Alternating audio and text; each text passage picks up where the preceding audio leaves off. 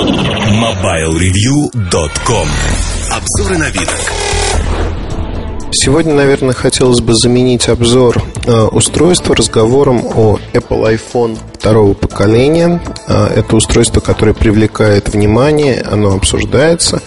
Ну и, конечно, поговорить о политике компании Apple который выглядит крайне оправданно для тех, кто работает в индустрии, но непонятно для наших соотечественников, например, и в какой-то мере обидно.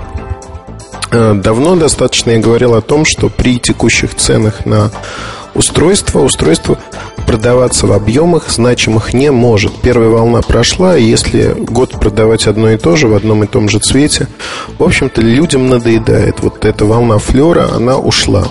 Да, рынок остается для этого устройства относительно небольшой.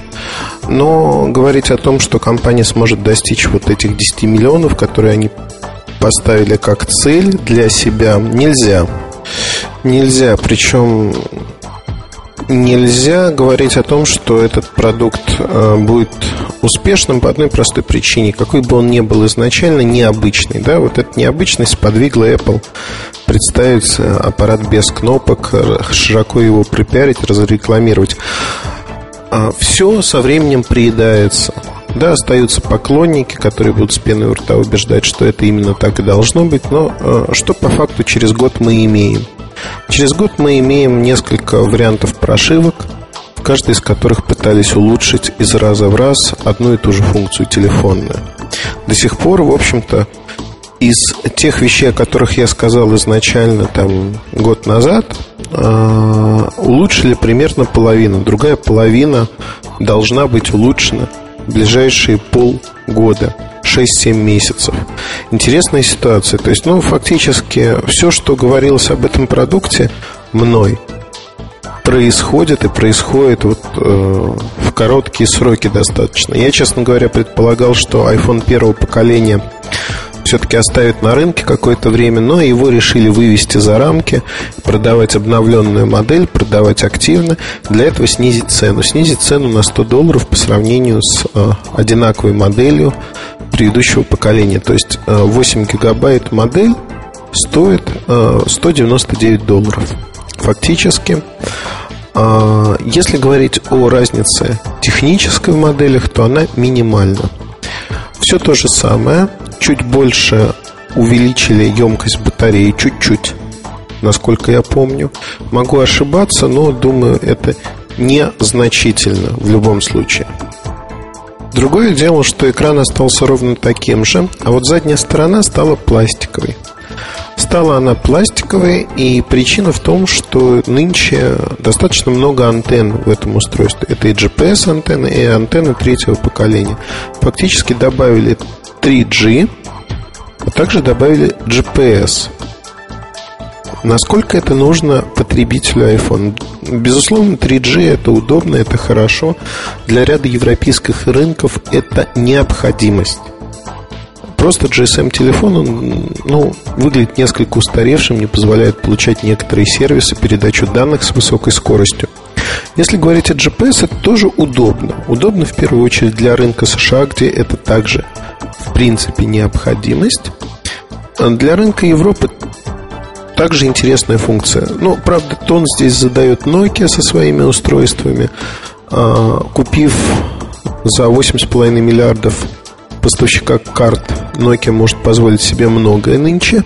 В том числе Nokia активно скупает и создает различные а, вещи относительно GPS-навигации. Это не только картография, это и навигационные программы, это и возможность получать новые сервисы, в том числе в будущем это геотаргетированная реклама.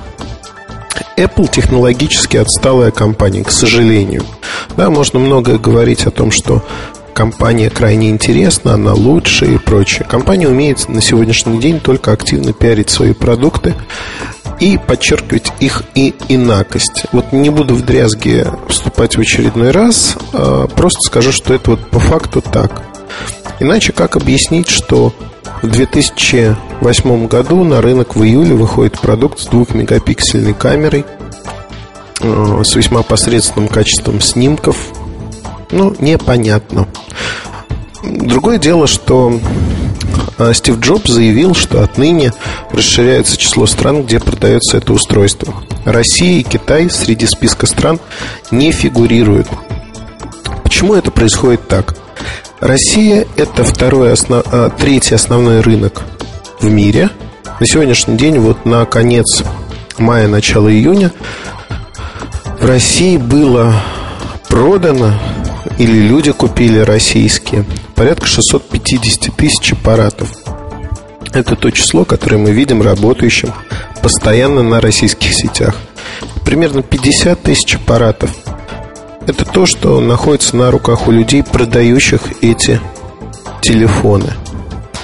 Очень неплохой показатель, но надо понимать, что дешевый имидж. В общем-то, аппарат недорог, и купить за 300 с небольшим долларов его в США и привезти сюда для себя крайне выгодно. Это выгодная покупка. Необычный аппарат, еще сохраняется некий флер необычности, особенно в регионах. То есть люди им пользуются. Пользуются и, в общем, осуждать людей нельзя, потому что за 300 долларов ничего подобного купить невозможно.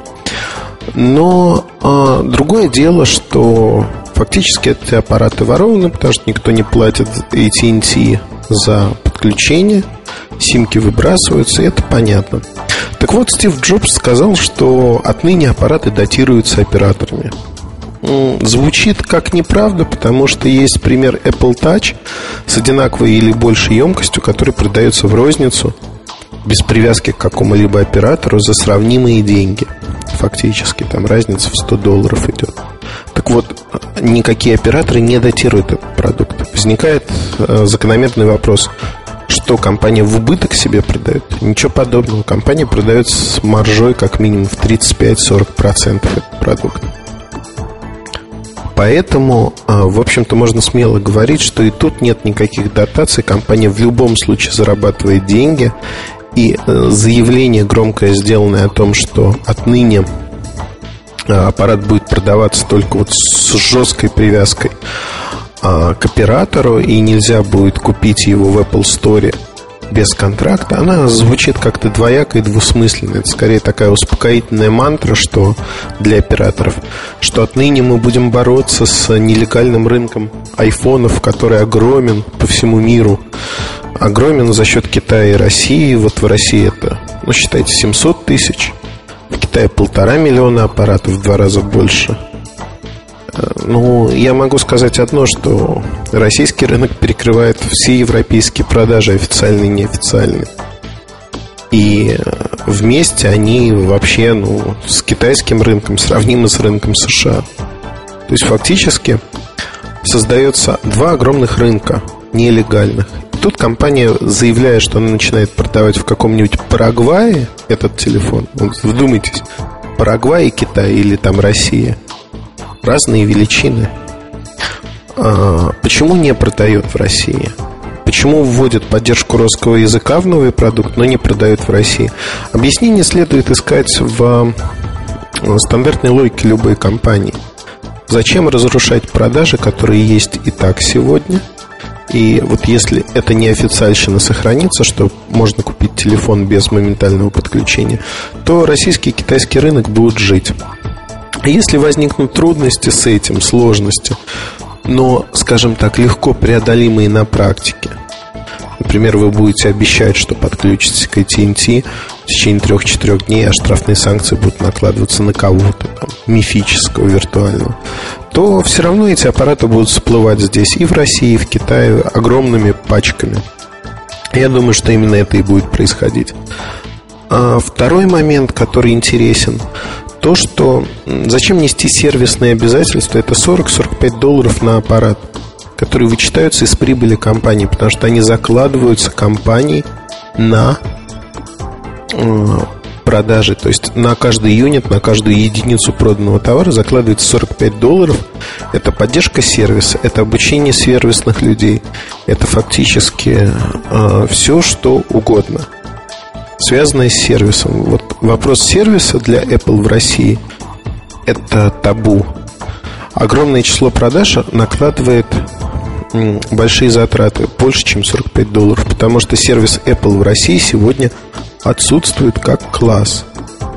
А, в Китае ситуация, насколько я понимаю, примерно похожа. Вот ручаться не буду, но думаю, сравнимо просто, исходя из географии Китая и того населения, которое там есть. Сегодня для Apple невыгодно нести затраты на а, сервисное обслуживание этих продуктов. Ну, представьте, в России открываются сервисные центры Apple, которые начинают заниматься айфоном. Звучит как утопия, как бред. Любой человек, который сталкивался с поломкой, например, MacBook в России, знает, что починить, ну, быстрее слетать в Штаты, чтобы его починили за пару-тройку дней и затем вернуться в Россию. В российских условиях ремонт затягивается и не всегда он приводит к желаемым результатам. В общем-то, на личном примере могу сказать, что в Штатах Э, вот приехав в командировку, мне мой аппарат починили несколько быстрее, чем те сроки, которые назывались в Москве, в России. Это больная тема, поэтому давить на нее не буду. Ну, покупая Apple, надо сталкиваться. Ну, то есть, фактически э, ситуация остается такой же, какой она была для Sony Vaio 5-6 лет назад. Сегодня Vaio стали э, ремонтировать ноутбуки, я имею в виду, по крайней мере, более-менее приемлемы. 5-6 лет назад, многие помнят, я говорил о том, что это невозможно, покупая фактически не сертифицированный продукт, имиджевый, мы сталкиваемся с тем, что об нас вытирают ноги, и еще покупая там один из первых ваев в партии была такая компания, я не мог добиться от них а, не НТСК, а обычного PAL-драйвера для камеры встроенной. Ну, там много было веселых вещей, много, поверьте. Тут то же самое. Э, и поэтому Apple не хочет вкладывать деньги в поддержку. Это очень правильное решение, которое максимизирует прибыли компании. При этом компания всеми правдами и неправдами будет поддерживать вот этот флер вокруг продукта, хотя, на мой взгляд, очень сложно это сделать. Объективно надо смотреть на продукт. Он удешевился. Металл не используется, используется пластик задней панели. А GPS стоит копейки фактически. Одно на другое, в общем, компенсируется, можно сказать. Что поддержка 3G в чипсете ну, не стоит ничего почти. Используется тот же самый Infineon. Можно говорить в целом, что себестоимость продукта для Apple она не возросла даже скорее упала, потому что затраты первоначальные на софт, они, в общем-то, окупились, оправдались и так далее и тому подобное. Есть ли что-то в продукте такое, что вот можно сказать вау, и что продукт действительно снова произвел впечатление разорвавшейся бомбы? Нет, ничего нету. А люди, которые хотят получить камеру, вновь ее не получают – люди, которые хотят получить полноценный Bluetooth без э, танцев шаманских с бубном, получают беспроводную от UDP гарнитуру, но не передачу файлов. То есть фактически вот эти глупые ограничения, заложенные из логики Apple, они остаются. То есть философия компании не изменилась. Компания под давлением добавляет какие-то мелкие вещи, но ее настолько сильно надо убеждать в том, что людям хочется передавать файлы, людям хочется получать музыку, людям много чего хочется делать. Просто люди, работающие, инженеры, работающие на Apple, умеют делать красивые рюшечки. Они не умеют делать ничего, кроме рюшечек интерфейсов. Вот продуманность интерфейсов, продуманность многих вещей, она минимальна. Более того, когда начинают говорить про простоту Apple, продуктов от Apple. Это тоже миф, миф, а, причем воспитываемый. Достаточно на RU iPhone зайти, да, на любой сайт в поддержку и почитать, с чем люди сталкиваются. Да, можно, безусловно, говорить, что люди глупые. Можно. Но все люди таковы. Все продукты вызывают те или иные вопросы обсуждения. Тут ровно так же. А, эти телефоны ровно так же ломаются. Эти телефоны ровно так же вызывают недоумение. Эти телефоны ровно так же а, непривычны для многих в обращении. Ну, кто-то может говорить, что это вот наше все. Но это дешевый продукт, и продавать его за большие деньги невозможно. Мне очень любопытно смотреть, как вот Apple извращается, как бы показать, что вот мы на коне, хотя на самом деле это не так. И одна из э, вот таких пиар-заметок по статистике Apple занимает 20 там, процентов рынка смартфонов в США, по-моему. А, при этом надо отметить, что BlackBerry полудохлый в рамках мировых продаж за все время продано там 15 миллионов устройств. Рынок США технологически отсталый. Вот это может звучать как угодно, но рынок отстал от рынка Европы или Японии на годы. Они сейчас наверстывают, пытаются наверстать, прикладывают огромные усилия. Рынок отсталый, нет там технологически хороших устройств. И второй момент, Nokia на этом рынке не играет значимой роли. То есть дела у компании идут не очень хорошо на рынке США. Именно в силу ее от, отсталости этого рынка. На этом рынке просто не нужны смартфоны-коммуникаторы от Nokia. Вот не нужны как класс. То же самое можно сказать, как вот не странно, о Windows Mobile устройствах о смартфонах и тому подобном. Они продаются за счет Microsoft, за счет силы на родном рынке достаточно неплохо. Но если брать вот пересчет на конкретную страну, за пределами США они продаются еще лучше. И удивительная ситуация. Вот отсталый рынок, но вернемся к статистике. Да, она лукавая. Ну хорошо, назвали смартфоном это устройство. Как э, пользователь S60 в нашем форуме написал, если бы сравнивали телефоны, то и продажи по всему миру, то устройство от Apple просто ну, не заметили бы.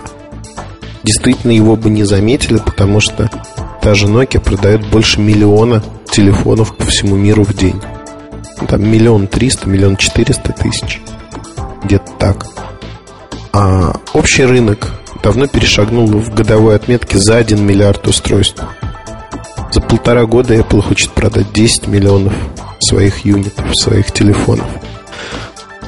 Скромная цифра, достаточно, но относительно достижимая. То есть тут вопрос стоит в том, а, сделают жесткую привязку к операторам или нет, и компенсируется, если будет такая привязка, компенсируется расширение числа стран, а, продажи вот эти компенсируются, если эта привязка будет. Неизвестно.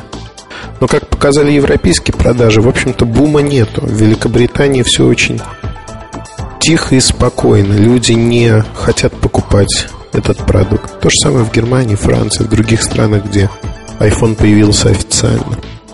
Убирая версию первого поколения с рынка, в общем, компания ничего не добивается, потому что разница между первым и вторым поколением, она минимальна и мизерна. Ее нет фактически. Поэтому то, что происходит, э, можно охарактеризовать одним словом. Людям дали незначительное обновление. В ближайшие полгода я уверен, что появится следующая версия Apple iPhone. А, более, скажем так, бюджетная и с кнопками. Компания а, изобретет телефон заново, у нее появятся клавиши. И очень долго пользователи, которые просили такой телефон, они получат его. Это будет названо революцией, что компания Apple изобретет клавиатуру. Я думаю, ну вот для пиара это очень правильно.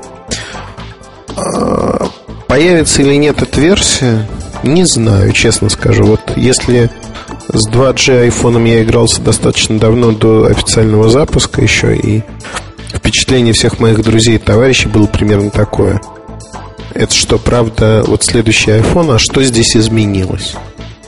Странно, да? Вот, ну, не было того восторга, как-то спокойно. То с э, следующей версии, наверное, такой более традиционной, классической, что ли, наверное, можно сказать, что э, не знаю. Вот я крайне сомневаюсь, что она станет популярной. И крайне сомневаюсь, что ее вообще надо выводить на рынок. Apple нишевой игрок, а таким она и останется. Компетенция в области мобильных телефонов крайне низка. Можно долго рассуждать о том, что будет происходить дальше, но те образцы техники, вот знаете, как в военных вооружениях, те образцы техники, которые идут со стороны других производителей, они настолько интересны, настолько перекрывают возможности э, в разных областях. То есть люди многогранные. И вот эта многогранность, она связана с тем, что мы любим делать. Нас зачастую интересует содержание. Здесь преобладание формы над содержанием. То есть форма красивая, да, красивый дизайн изначально был. А, красивые рюшечки, менюшечки. Но содержание нулевое или близкое к нулю. То есть фактически мы не получаем такие вещи, как хочешь хорошую камеру, вот снова скатываюсь на это. Просто сейчас живу с а, аппаратом, который там в RAW фотографирует, и я очень им доволен, качеством фотографий доволен. А, музыка, да, хорошая музыка, видео хорошее, но это вот, пожалуй, все, что можно сказать. Опять-таки, предпочитаю покупать Apple Touch. Купил уже их достаточно много, не для себя, там в подарки, друзьям и прочее, чем пользоваться не до телефона. Хотя, честно скажу, тот же iPhone в качестве видео, ну вот уже куплены, их несколько штук, купленные с расторжением контракта AT&T за 300 долларов изначально. А, поэтому совесть моя чиста полностью. Ну, как бы тут все достаточно прозрачно. Это хороший плеер, хороший видеоплеер, один из лучших на рынке. Но как телефон это устройство остается весьма и весьма ущербным. Что бы ни говорили другие люди. С другой стороны, за 200-300 долларов, в общем, это не жалко купить как второй, третий телефон, как плеер. Вполне осознанная, оправданная покупка. Я думаю, что именно в таком качестве его и воспринимает большинство. В качестве основного телефона нет. Никогда, потому что основным телефоном это быть не может. У него нет даже имиджевой составляющей уже, к сожалению. И не будет. Вот такая вот история с Apple iPhone второго поколения. Думаю, что даже обзор публиковать мы его не будем, потому что писать, в общем-то, не о чем. Вас накормят этим добром на куче других сайтов, где будут жевать обычные обычные функции. Мы этого делать не будем. Спасибо и до новых встреч на форуме и в подкастах. MobileReview.com Новости. Компания AMD объявила о выпуске платформы нового поколения для ноутбуков. Она также известна под кодовым названием Puma. По словам производителя, она реализует видео высокого разрешения HD и отличается пониженным энергопотреблением. Новая платформа включает в себя двухъядерный процессор AMD Turion X2 Ultra, видеокарты серии AT Radeon HD 3000 и модули беспроводной связи. Известный ресурс DigiTimes сообщил, что компания HTC уже начала поставки нового коммуникатора Touch Diamond. Первая партия партия из 10 тысяч устройств поступила в Гонконг. HTC Touch Diamond будет продаваться у оператора Гонконг CSL. В июне также начнутся поставки новинки в Европу и другие страны Азии. Напомним, официальный анонс коммуникатора HTC Touch Diamond состоялся около месяца назад. MobileReview.com Жизнь в движении